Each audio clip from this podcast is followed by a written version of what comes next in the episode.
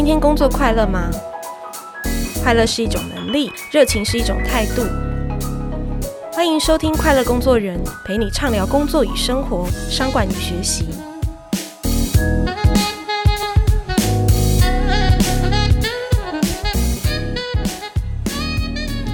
大家好，我是 Cheers 快乐工作人主编若涵。今天要来跟大家谈的主题是提问哦。那你知道，在职场啊，其实话不一定要说得很多，但要说的精准。当然，问问题也是。但是其实，作为华人教育的背景下的小孩，我们常常很懂得知道啊，问题来了，那我要去解决它，但比较少去主动的发问，或是去想，诶，其实这个问题其他的可能性。那职场的这个经营之父彼得·杜拉克就说过，经营不善最主要的原因，不是找不到正确的答案，而是问不出正确的问题。在职场，到底要怎么样透过好的提问带出精准有效的提案，或是卸下客户的心防？到底要怎么听、怎么问呢？今天我们邀请到的作者，他透过多年的这个记者采访、企业顾问跟教授课程的这样的一个经验呢，他累积了很丰富的问问题的能力，然后也把他在长期的教课经验中观察到一般人提问的盲点、痛点，都把它一一的系统化，成为大家都可以实践的一个技巧。他是《精准提问》这本书的作者，金鼎奖得主，知名的作家跟顾问洪振云老师。我们欢迎洪老师。若涵好，各位听众大家好。哎，老师，今天很高兴邀请到您来哦。其实老师您的背景也真的是很跨领域啦，就是当您过去曾经是记者，然后在我们天下这边，然后到后来，哦，你成为就是外部的顾问专家，也成为跨领域的教学者，去帮助公部门、帮助 NGO 组织、帮助很多的企业，呃，去提升他们这个企划、写作、提问的能力。是想说先跟您老师来聊聊，就是说这一路以来，您自己。养成提问的能力这件事是怎么做的？然后这件事给你的影响是什么？嗯，这个是好问题。养成提问，我觉得应该在记者的阶段哦。那我觉得记者的是一个很好。我今天出门前还在想这件事哦，就是说，我觉得记者的那个 reporter 啊，其实前面应该是问者。我觉得报道是结果。嗯，如果你问的不够好啊。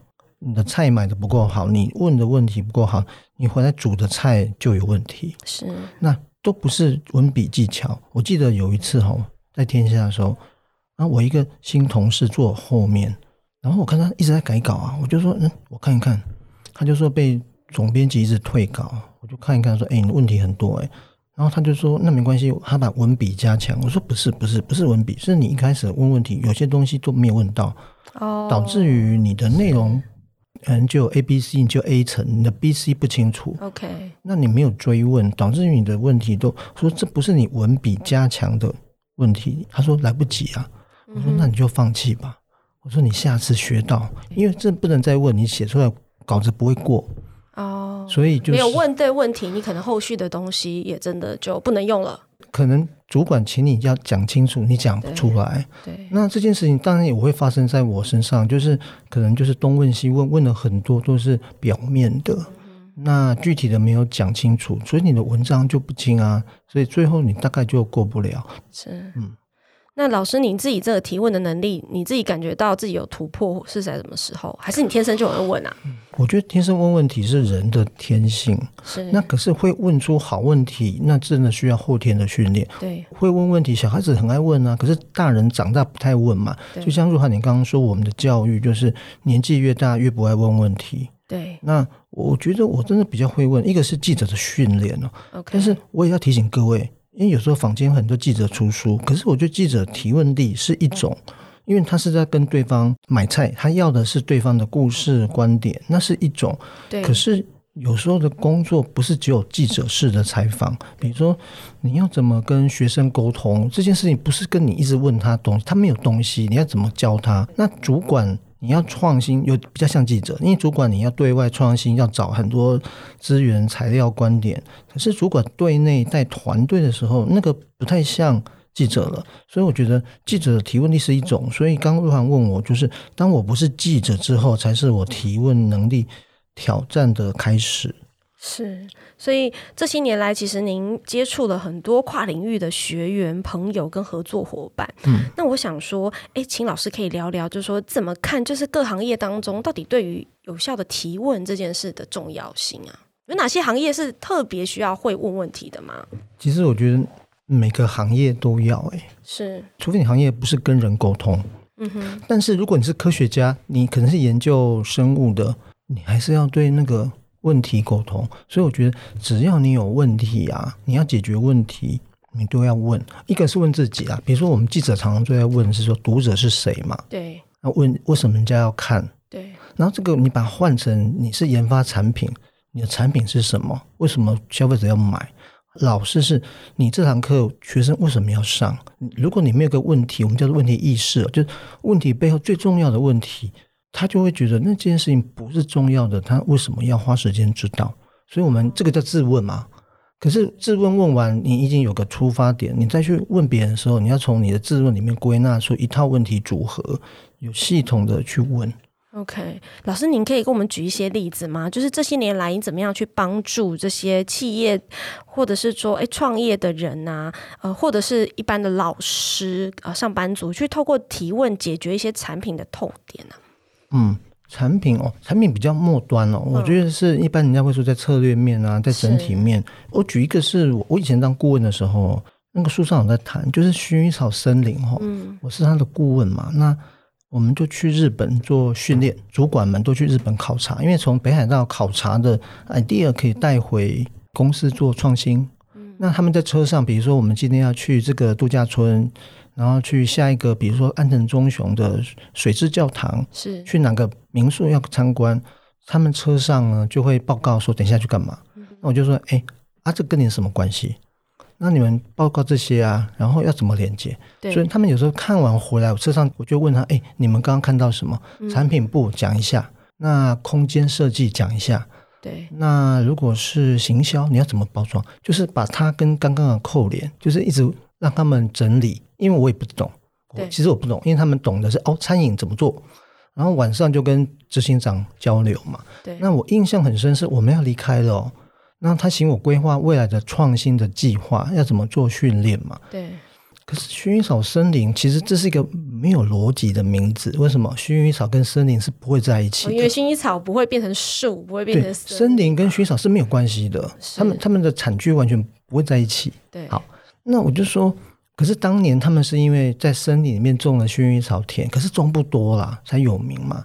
那我就说，那你春黄哦，执行长现在是董事长，我说你未来十年，你希望未来十年你到底是薰衣草还是森林？这两个你要选一个啊。哦、他就想了一下，嗯，他就说是森林。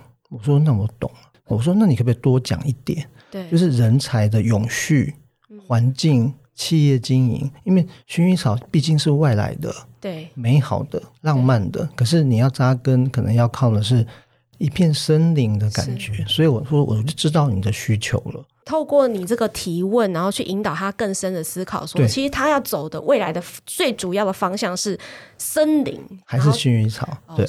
那他抓到这个，他也就知道了。所以你看，提问很有趣是，是提问者其实他其实不知道答案的。如果知道答案，就是明知故问嘛。询问是问标准答案，是就是你心里有答案。那质问是明知故问，对你有可能会有点恶意。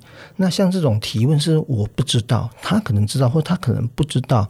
那我们透过我们的提问跟整理，对，把他的想法给整理好。他就知道答案了。那他知道大方向，对不对？对。那我就知道，好，那我就针对人才的森林去思考，我要怎么有效的规划创新方案啊，培训这样。老师好像有一次您去协助那个金蛙实业者开发菜单，也是用问问题的方式嘛？对，对对就是那个也是，就是后来这个计划之前，我就是他的顾问，可是我只帮他做菜单，哦、菜单的设计。那个我印象很深哦，他就说帮我帮我设计菜单，我就说春黄我。我不会煮菜，因为他那时候看了我的旅人的食材力，我们才认识。我们是在一个专家论坛的场合。对，我我记得我那时候刚离开天下，隔一年我出了旅人食材力，那我知道他是谁，我就送他我的书。对，我说啊，你回去哦，住台中车上慢慢看。他就嗯好，他说我正在设计民宿菜单，也许可以找你。我想说都开玩笑，客套。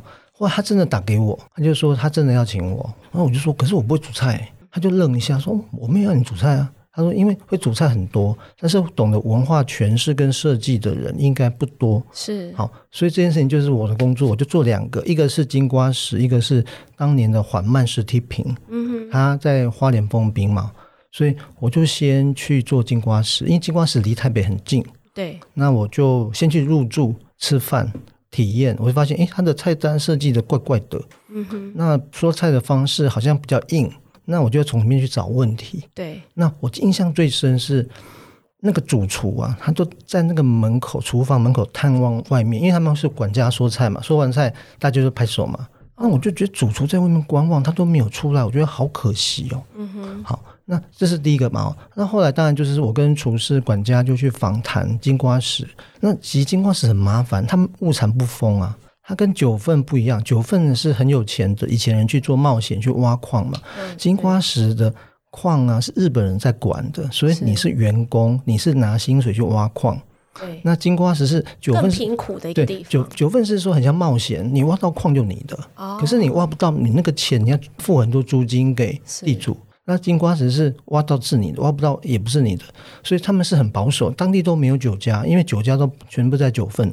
没有钱消费酒家，对对，他们就一个名字，然后又金瓜石是没有人种地瓜啊，对，然后他们的限制哦，你看限制很重要。如果那你们顾客，他说顾客哦不想一直吃海鲜，因为金瓜石就外面就是东北角，海鲜不要吃，然后想换菜，哦，那没有海鲜，那我要干嘛？对，那所以我也不知道，我就茫然嘛，那我就拜访很多人啊，聊聊聊，那我就说，诶，他说可以帮我安排一个老矿工，那聊聊东聊西聊也聊不出，就是我就问他的生活，我就问他说。我印象很深是说，哎，他有保留那个矿哦，金矿一小块。我说，哎，啊，你们当年没有想要挖很多留下来？他说有啊。我说那怎么没有留？他说怎么留？警察会抓啊。我说那一定有人比较厉害。他说有有有。他说有啊。我说那是什么？他就说他们用那个糯米纸去包金块啊，就吞下去，因为糯米纸会保护你的胃啊，就吞下去，回去再把它哇拉出来就有了。我说哇，你们为了。金钱扭曲你的器官，这跟运毒很像，就是蛮很很像。可是他他是吞下去的。对。那我就说，那后来的，他说后来啊，日本人发现大家都有样学样，就他说我那一阵子金矿产出变少，日本人觉得不对。那我说那怎么办？他就说日本就把我们关起来，叫我们每个人都吃面，吃完面就是给你关两天啊。哦，逼你出来，因为他们怀疑嘛。可是怀疑，可是没有证据，所以就哎，那每个人去厕所就去检查，就被找到。哦，那我觉得哇，这个超荒谬，超有趣。我就我试过一个糯米虾球，就是用糯米纸去包，它有很多口感。对，那我就说，哎，这道菜蛮，我觉得我把那个故事转一下，再加上糯米纸，我觉得它就是一个故事啊。是，那也听说好像是那个什么日本人他们吃的菜单，最后也变成对啊，因为他们真的很穷嘛。那我就问说，问一问，都真的没有东西哎。对，那不知道怎么变成你们现在的事。那我只是想一想，哎，我就说。那、啊、你们去入坑啊？要不要吃早餐？说那就早餐。那这样日本人吃什么？他突然就停一下，他就他就开始不知道为什么，他有那种眼神发光。我说：“哎，阿北怎么了？”他就说：“哦，日本人哦，早上都吃煎那个青鱼啊。”我说：“哦，对对对，因为那个宜兰东北角产青鱼。”对。然后嘞，他说青鱼哦会有一个腌黄瓜，哦、然后还有味噌汤。是。我就说：“哦。”他说：“现在啊还是好怀念，因为我们都吃不到。”我就好，答案出来了。我们的早餐就是日本人长官吃的，而且我一定要腌黄瓜，而且有故事，有故事。所以我出来的时候，那个店长就是说：“老师啊，怎么会这样？我们都问一堆都没有答案，你一问就有。”我就说我是从他的生活去找。那后来我当然设计成菜单嘛，菜单有脚本嘛。然后呢，我就把厨师、主厨的，我觉得他在里面观望，他一定很渴望被肯定，但是他都在里面。主厨叫华姐，我说来这样，我设计一道晚餐，最后呢，我们就会把灯关了，一一把我们全部的管家一一介绍，最后像明星一样欢迎华姐，掌声鼓励，这样华姐就很开心啊，是，就是我觉得那个像一个秀了，那不应该只是一个说完菜就拜拜，我觉得那个高潮不足，所以这边就是我的内心的观察。然后找到他内心渴望的问题，是是是，然后就之后这个就变成他们的后来的说菜流程。哦，嗯，OK，所以真的有很多的故事啊，好故事是要被好好的问才会挖掘出来的。是。那除了企业，其实老师也教非常多的个人，他们怎么去写作跟提问嘛。那我可不可以跟老师聊一下？你如果教提问这件事，通常你都是对怎么样的人？然后你怎么教啊？哦，这个问题很好。我先回来，我本来是教说故事，对，就叙事力怎么说一个有趣的故事。那我记得我教了大概五六七八班之后呢，有一次是进阶，他们觉得上完不够，还要上跟简报有关的故事。那都上完了，我说下课，他们就说不走。我说啊，你们不走，你们要干嘛？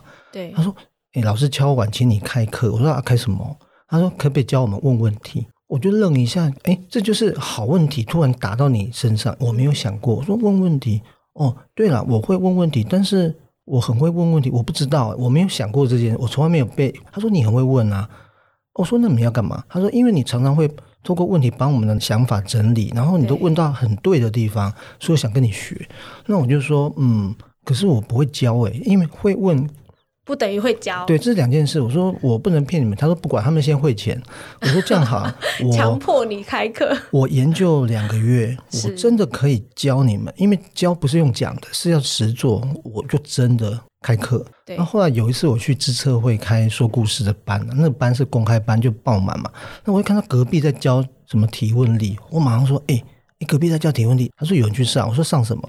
他说：“七个小时都在做笔记。”啊，我就做笔记，然后他就一直讲提问的方法啊、技巧啊，然后理论，然后都没有提问。实做笔没有，对对对，我说哦，那我知道了，不能做笔记，就是应该是要实做。所以我一直我的问题在于，我不知道怎么实做。是，那我就在想，后来我不就被我想到了？怎么想到的？就第一个你要实做，所以第一个问题，我就你们要采访我啊，哦、就是我现场就会分组，是，就是我会先教的问题，问题是好，我们很就像刚刚若涵讲的，杜拉克说要问一个好正确的问题嘛，那很多人都说要懂得问问题，对。问正确的，问好了。可是问题来，对我们教学者来说，那个抽象，因为好问题，如果没有把它定义的话，我们永远不知道怎么把它拆解成可被学的步骤。是，没错。嗯，对。那我可以问若涵，你觉得什么是好问题？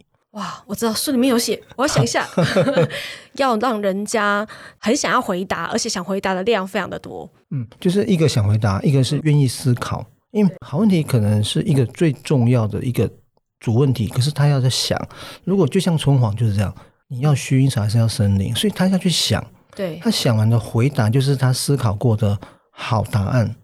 最怕是直觉的回答，那个有时候只是你的组合之一，最后你需要他仔细想过，否则他会信口开河嘛。所以我说好问题就第一个就是说愿意思考跟愿意回答。如果他不愿意回答的好问题就有恶意，他就不愿，他觉得有陷阱。所以他会觉得他相信你，所以你的问题应该是愿意思考跟愿意回答。那我把它拆解完，嗯，是愿意回答，我就问大家什么问题你不愿意回答？他们就说恶意的啊，讨厌的啊，挖人隐私。我说那什么问题你们愿意回答？他们就讲讲讲，我就是让他们练习思考。然后我说好，那好问题就是愿意思考跟回答。那我就会把它拆解成，比如说我就会说好问题有个象限哦。就是有一个叫小问题，就是很琐碎，你不知道他要干嘛的。对，有个叫大问题，就一般问的，比如说，嗯，你觉得台湾有希望吗？台湾太大太大，因为光是希望，每个认知的希望不一样。对。那我说还有一个是怪问题，就是问很哲学的，哲学就可能是问的问题你完全不能理解，过于抽象。对，过于抽象，飘在云端的。对。那我觉得好问题就是具体，你知道他的目的是什么，然后他问的问题很具体，然后这个具体的问题就好问题，让他可以容易好好的讲。是。哇，所以听了老师的分享，真的应该很多人都上过老师的课。老师有数一下吗？你教过的学生有多少？哎，我今天出门前在想，哎，可是因为我有时候教的是写作，有时候教的是企划，可是我其实都在问问题。哦，但是如果真的专门教提问的，我公开班大概开了二十几班是公开的。那有时候企业啊，或是我最近教比较多是老师的提问教学力，是就是让他们用引导式去教孩子，所以其实。我也搞不太清楚，几千人可能有。哇，几千人！那我们上半场刚好聊了蛮多，就是说他在这个教提问这件事情的承先启后啦。那下半场回来，听众朋友有福了，因为老师教过数千人，但是今天他也可以在线上教教大家，在职场当中你的提问力怎么样应用执行。我们休息一下再回来。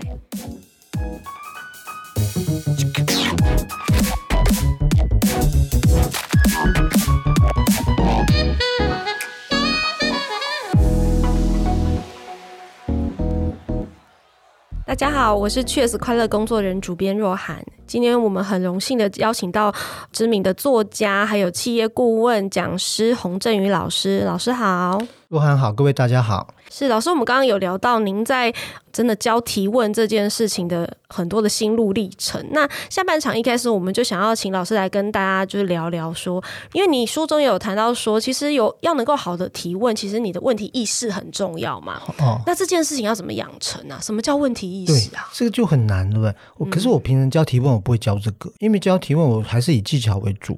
那问题意识稍微带一下，只是为了要写书，我需要把它弄清楚，因为。实际啊，如果你教太多比较抽象的，大家会会却步，所以我就先马上教好问题三原则。对，再完我开始就会教好问题三原则，教我马上说来分组写访纲，是。十五分钟写五题访纲，扣紧主题，然后访问我，然后我就列主题，现场我马上回答。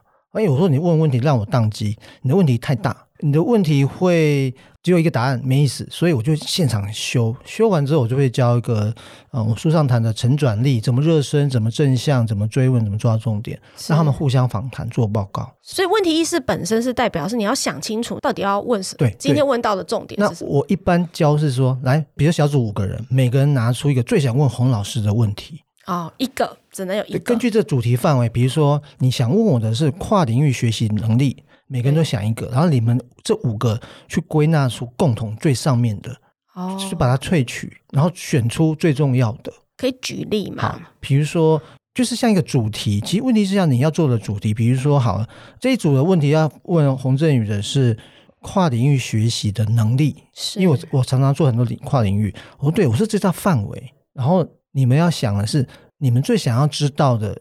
最大的问题是什么？对，从里面去拆成五个可被问的，因为大问题很难被问嘛。对，大问题太抽象了，它可能都是为什么？可是为什么问人家？我有教说不要问人家为什么，我们有机会可以后面讲，就是问题背后的问题。那我觉得主要就是它叫做可被解决的难题，嗯，就是它是 problem，那个问题一是的英文是 problematic，它就是问题中的问题，所以它是一个要被解决的难题。它被 solution 的，那 question 是要被解答的，对，所以它问题是小的，难题是大，我们要找出最大的难题。有点像我们在呃记者在报告题目的时候，你要解决什么最主要的难题？对，你说跨领域学习的难题，就是因为不知道怎么去跟跨领域沟通。对，那这样的话，这就是难题，因为跨领域学习好大，你总要找一个关键问题点，然后好，比如说设定为。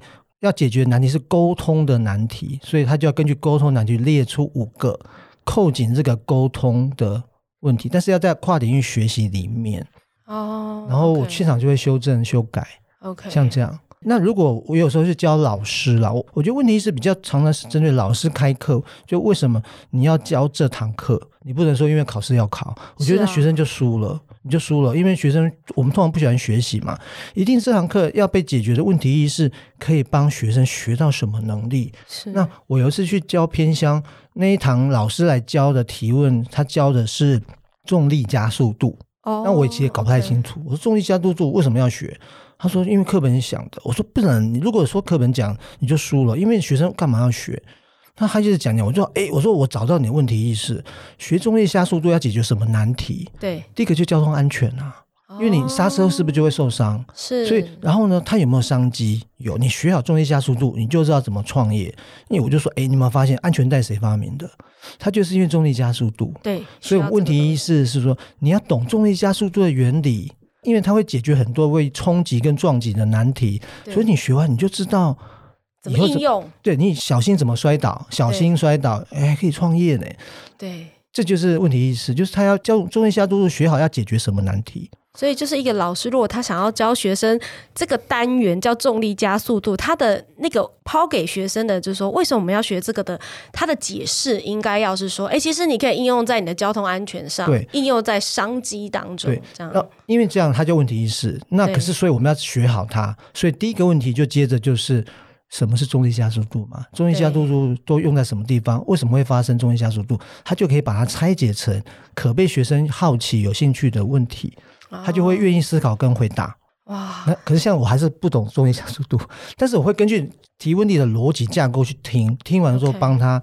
所以我再回来补充，就是有一次哈，我在教地方创生的一些案例啦。对。然后 Q&A 的时候啊，很多人就要问问题嘛，大家都不敢问啊。后来有个人就问了，他说：“老师，提问题很重要，听你这样讲，提问题很重要，我们要怎么培养提问力？”哦，好大的问题，好大，这就是大。我们要怎么培养提问力？我说这件事情，我说，哎，我就灵机一动，我说各位同学，我们现场来学提问力。这个问题是不是很大？他说对，很大。我说我可能要回答你一生一世或一个晚上，那来不及嘛。所以你怎么包装成我愿意思考与回答，而且容易回答，而且一分钟可以讲出重点的好问题？对，就全部都沉默。那我也不知道，我我自己铺一个梗，我要想，那我要怎么修改它？因为好问题要被修改，我就哦灵机一动，就说，诶，各位同学也可以这样问哦，就是要学好提问力，第一步要先学什么？哦，那就有一个很清楚的方向步骤，我我这样就好回答。嗯、否则的话，我觉得好问题像一个 Google，你要搜寻那个人脑袋瓜的重点，可是你没有一个关键是帮他 Google 啊，他会不知道怎么回答，他常常就会乱讲，或者是泛泛回答，我们也得不到好东西。是老师，那如果刚刚那个情境我们移到职场来，就是我相信很多我们听众朋友他会需要。对内报告、对外报告，那有时候那是提案，有时候是我的工作计划的重点，或是 Q1 的成果嘛。那这当中应该也是需要好的问题意识，或是好的问题，然后才让人家听懂，或是让人家觉得很有力道。对，那老师您对于这个部分有没有什么样子的建议呢？我觉得第一步啊，我总觉得，因为我在那个提问领导力针对的是主管，因为我觉得主管就像个好教练哦，你不教员工，你就累死。那教员工不是苦口婆心，是你要带着他思考什么是问题意识，就是你自己弄清楚，你弄不清楚，你的员工就会很累。所以应该说，我们今天开这个会，然后可能有五个人要报告嘛，对。可这个会总要有个问题意识，我们要解决什么难题呀？对。你不清楚的员工就会。各想各的，搞不好就不会在你问题意识下，所以你要先摆明讲清楚，今天这个会要解决什么难题，不是问题。这个难题下，假设有产品组，有形象组，他就会根据这个难题的问题去发展他的问题意识。哦，就是产品要解决这个难题，要怎么解决？对。那如果是行销包装，要怎么对大众沟通？所以他就会在这个问题意识下发展个人的，然后他就比较知道我为什么要做这个报告。其实回答是为什么观众要听。这个报告，你要解决的难题，如果不是解决难题，你只是泛泛而论呢、啊，我们就觉得听完没有所得，或是你第一个问题不吸引人，大家就觉得跟我无关，所以常常就跟教学好像。是是，所以那像对客户提案也是嘛，对，嗯、因为你要解决他的痛点，对对对，需要好问题，你要找出顾客的难，就像我们刚刚讲，春黄就是他说他未来要做创新，对，对我说创新好空泛哦，嗯、那创新有很多种啊。我才说你是要做的是薰衣草还是森林？或是森林谈的比较是永续的，永续我们就往这边想。如果是薰衣草是走浪漫的，那我们就想怎么浪漫包装。永续你可能想就是我们的人才啊，还有企业社会责任，就往那边走。那我常常提醒自己，也跟大家讲，顾客说出来的问题都不是真的哦，真的哦？对啊，他可能讲的是他表面的问题，嗯，那可能那些问题都只是他想到什么就说什么，那全部每个问题都解决你就昏了。所以我与其解决问题，不如花时间聆听他，把问题弄清楚完，然后你再整理出，哎，中间有一些难题，跟他确认。那他如果发现说，哎，你讲的是我平常没想过，或是你帮我归纳，比如说我丢了五个问题，你有点像我们刚刚教大家访谈嘛，你这五个问题有没有共同的难题是要被解决，只是顾客没有被消化，你帮他消化完，我觉得他就会信任你。第一个，他觉得你听懂他；第二个是你还从中找到他没想清楚的；第三，你要根据这难题去发展你要帮他解决的方案。那对于客户，如果我今天想要提案，我如果事前可以做一些功课，有哪些是我一定要问的东西啊？因为我觉得东聊西聊，因为有时候啊，对，如果他知道你摆明要卖东西给他，他就觉得你就是有心机的。所以有时候跟他聊聊他最近的情况，他烦恼什么，就是他心中哪些烦恼啊？跟他聊聊聊，你就发现，诶，他烦恼好像这些，那可以跟我哪边可以关联？这是一种交流啊。那所以我觉得有时还是问他，你最近有什么难题是需要被解决的？他一听是难题，他就会想，哎，难题，嗯，他就会去想那些，因为顾客能够解决的就不会找你，嗯，他能不能解决的才可能要找你，就是你不要太快直接 focus 到某一个产品或是某一件事情，可以广泛的去了解他在面对的困境有哪些。那我讲个例子好，因为我教精品，我好妙，我教的是女性精品啦，对，彩妆的，然后他们都女孩子嘛，我说我第一次去我还吓到，那个品牌他跟我说有个顾客来说要买唇膏，OK，然后呢，当时给他们问题是说你有什么曾经突破过难忘的顾客销售经验？这是问题嘛？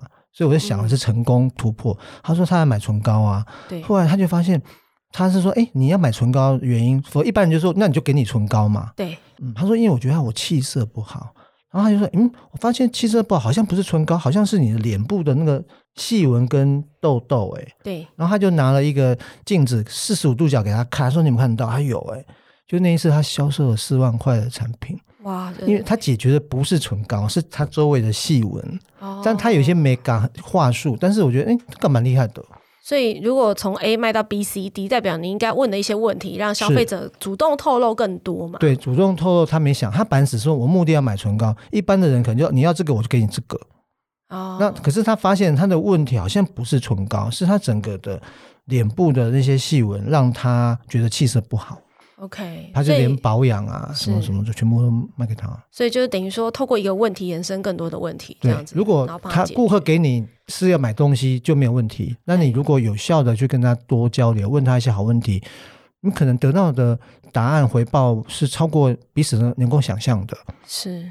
老师，那你也有谈到，就是说，如果说我今天作为一个可能是团队管理者，或者是我是专案的 PL 好了，那其实你要带领团队，其实你很需要做一个好的聆听者。是是，因为就像冰山理论。就是其实露出来只有一点点，在冰山底下那个你看不到的部分，可能才是真正的动机呀、啊，对对不对？这个部分要怎么？因为我我有整理出，因为最近流行萨提尔嘛，如果大家知道萨提尔比较做家族治疗，可是现在家庭还有教学很爱用萨提尔。那我觉得萨提尔有趣，他画的冰山下面是有期望、渴望跟情绪。那可是我觉得他少了一块是可惜的，比如说我们是从管理来看，应该有一些正向的观点。对，还有脉络，就是他今天表现的这些愤怒的行为，他一定有些他的观点认为，然后他一定被外在的脉络影响。我们必须要把这个人的行为跟表现，跟他整体的脉络状况，你有个完整的清楚，而不是针对这个人。那我觉得好的主管一定是去聆听跟归纳。所以刚刚我跟若涵说，对，要学提问力，第一步不是提问，是聆听。对，我觉得你要先收集对方的可见跟可不见的，可不见的就是他的表情。跟可能背后的情绪，可见可能他说的话，或是他的一些外显行为，去推敲出他他哪些需求跟难题。对，那我们才知道我要怎么解决。可是难题你要用听的，因为他有时候讲很多。如果我们现在太习惯一直讲、一直讲、一直讲，你没有听，你永远就不知道对方想什么。是，老师，你可以举例吗？嗯，就我再回来看，刚刚不是讲那阿贝吗？对，阿贝就是因为过去那些店长问他。菜单就是问他吃什么，阿北就说我没有吃什么，很穷啊，所以他讲出来就是那些，那些是就是你都知道的。那我只是看一看，我是因为看到他家小小很窄金瓜石，我看到一个金块放在他的盒子里，而且是包起来的，有个他是珍藏，我还说哎哎有金块呢，我说那阿北这金块是下面这是你家己还是？他说哦他当年当矿工偷留的哦哦，我才说。哎，那偷流的，那当时呢，矿工会不会想去多拿？Okay. 我从这边延伸，我是用看的。还有，我刚刚说，因为问他早餐没吃过嘛，对。然后我就说，哎，我才想说，那日本人早上是什么？他停下来，他停很久，他就一直在回想。那我想说，然后他眼睛就突然有一种很遥远、很遥远的眼神在回想。我还说，哎，我这个问题好像有魔力。他就说，哦，想到了流口水。这件事情代表他的内心的渴望，是渴望是当年因为他吃不到，是他想象当中好像很好吃的早餐。所以你从他的回答中去聆听出他的那个渴望，对，就是可见跟可不见的。那我再回推，诶，这个东西就是创新的机会，是对，是。所以如果我们在职场当中，你问问题，然后你要做好领导。那有的时候，其实你的可能同部门的同工或是属下，其实他告诉你的东西，他不一定是他，你可能要拆解他背后的动机，对不对？有可能。还有一个，我觉得最简单的是，主管开会的时候，请你自己当主持人啊哈。我觉得这很重要。好，因为啊，主持人才必须有效的统整跟归纳。OK，你随便叫一个菜鸟当主持人，他就是照报告嘛。那你不练习归纳同整，你怎么知道每个人在想什么？还有你怎么抓大家的重点？对，因为我觉得常常有时候开会就这样，大家都报告完，然后一片死寂啊。对，然后呢，那就死在那里。那你主管不要像个王，就坐在后面。我们以前老板都这样嘛。以前的，就是坐在后面，那变成是那这样，大家都绷着了，你的情绪、你的观点都卡住、锁住了，你完全不会有创意。那、嗯、顶多有几个人。有几个脑袋很活，可是他们不活，因为他不是不活，他被那个气氛给锁住了。那主管如果懂得，就像我平常在工作坊是啊，比如说好，若涵各位，我就说，哎，你刚讲这个很好，来，另外一位同学，你讲讲看，这个东西你觉得是什么？所以他会逼大家认真听若涵你讲话。OK，因为他用点的。然后你可不可以告诉我一下，你觉得他的想法有什么有趣的地方？他就要让他练习同整，不用你同整，他同整。万一大家同整的不如你，你就说：“哎，那我跟他讲，我刚刚听完的是什么重点？”是他要懂够指挥大家轮流听跟发表，然后练习追问。不能像一个王，那这样的话，你永远对方就吓得要死，都讲你想听的，然后他也学不到东西。我觉得那个会议就有点可惜。是，所以老师的意思就是说，今天如果我是一个主管，然后我想要凝聚大家，然后让大家更专心，更有一些可能创新思考的话，我也许成为一个主持人的角色，我穿针引线，对对，不时的去抓 A 的重点，然后让 B 跟 C 去思考，这个角色是重要，这样的能力。刚刚若涵做的就是这个同整跟归纳在延伸。嗯，你不能到最后，那这样大家都吓死了，就会可惜啊。我觉得那个会议版就是一个学习会议啊，不是只有听报告嘛。是，而且有时候你在讲，别人没有在听，哎，是。那所以这时候大家就会认真听啊。OK。然后，所以这件事情来自于我以前有去教过一家高科技很有钱很有钱的，教他们会议记录的小编。怎么写重点？哦，真的，他们就问我啊。我说每个会要有结论。他说对，可是有时候老板没有结论，就是下次再开。我说那就他说那怎么办？对，因为他的会议记录没有结论怎么办？我说你去追问他。他说我不敢在现场。我说你事后去找他。对，因为否则你会议记录等于是悬而未决。我说一个好会议没有结论的会议是没有用的，不能一直开会。是，我就教他们练习怎么精准写作出会议记录。但是他就说，问题有时候不是内容，是有时候主管自己都讲不清楚。OK，然后他又不敢提问，我就说那你就私下。是，对，是，嗯。今天我们很荣幸哦，跟洪振宇老师聊了提问力，然后我们也学习到，就是说，其实问一个好问题之前，你首先要有一个问题的意识，你要找到目的嘛。嗯、那有一些问题不能问，比如说冒犯人的问题，或者是太抽象的问题、太哲学的问题。那再来，也就是说，诶，其实做一个好的发问者，你也要很能够倾听、观察，去追问别人，在他说话语言这个之外，他的样貌他的表情当中。对，然后你要帮他归纳，我觉得归纳能力叫重点力很重要，因为否则他讲完你没有帮他归纳，我们两个之间到底得到什么都不知道。是，所以这样子的一个好的提问能力，不管是你在各行各业，在职场的不同角色，做管理者，或者是你是同仁，或是一个专案的负责人，都是可以善加利用，然后帮助你在职场有一个更好的一个工作成效、工作的氛围的。所以，我们今天非常谢谢洪振宇老师来跟我们分想提问力，然后听众朋友，我们就下次再见，拜拜。